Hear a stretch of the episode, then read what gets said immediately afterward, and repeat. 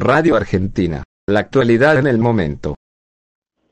Señoras y señores, el día de hoy, desgraciadamente, se presentaron hechos paupérrimos en la ciudad, ya que grupos aislados, que bajo ningún motivo representan al auténtico proletario argentino, eso que quede claro, salieron a las inmediaciones de Plaza de Mayo a intimidar a la población, bajo cánticos en favor a Perón y completamente eufóricos.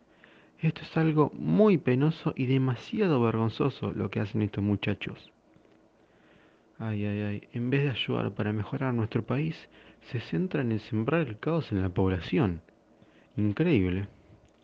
A todo esto, el gobierno se vio obligado a que Perón dé un comunicado desde un balcón de la Casa de Gobierno para calmar a estos individuos revoltosos, para así conseguir de una vez por todas que dejen de aterrorizar a cualquier persona que pasara por allí.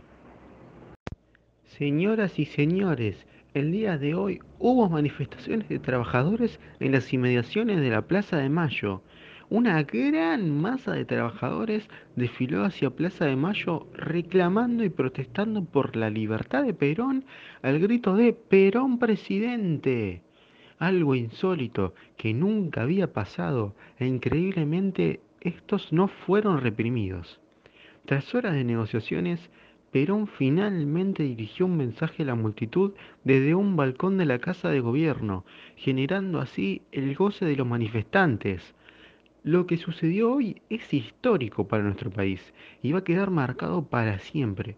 Es la primera vez que obreros hacen oír sus reclamos desde Plaza de Mayo exitosamente además. Veremos qué pasa en los próximos días, ya que Perón demostró que se ganó la confianza del pueblo obrero argentino, que no es poco además.